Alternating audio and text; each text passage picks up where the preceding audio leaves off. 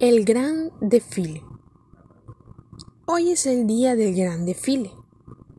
El policía zorro dirige la marcha por la calle mayor. Por aquí, dice mientras camina orgulloso a la cabeza del desfile.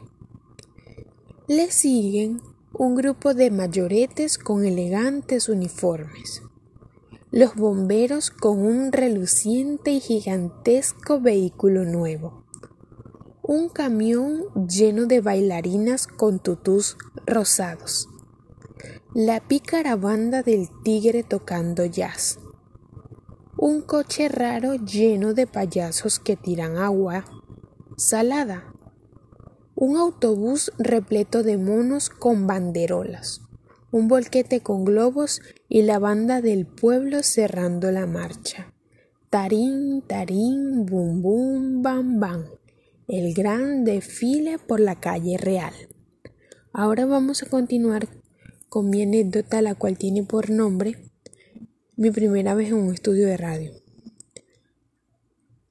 La primera vez que estuve en un estudio de radio tenía 14 años.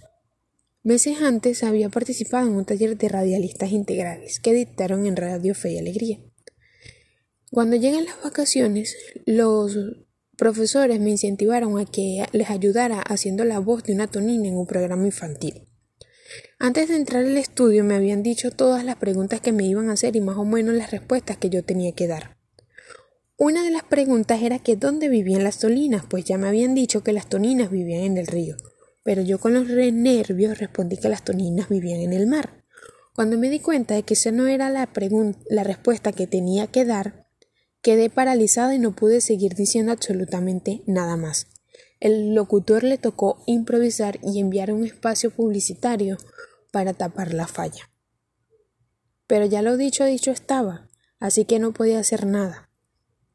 Ahí fue donde aprendí que en la radio no se pueden editar los errores.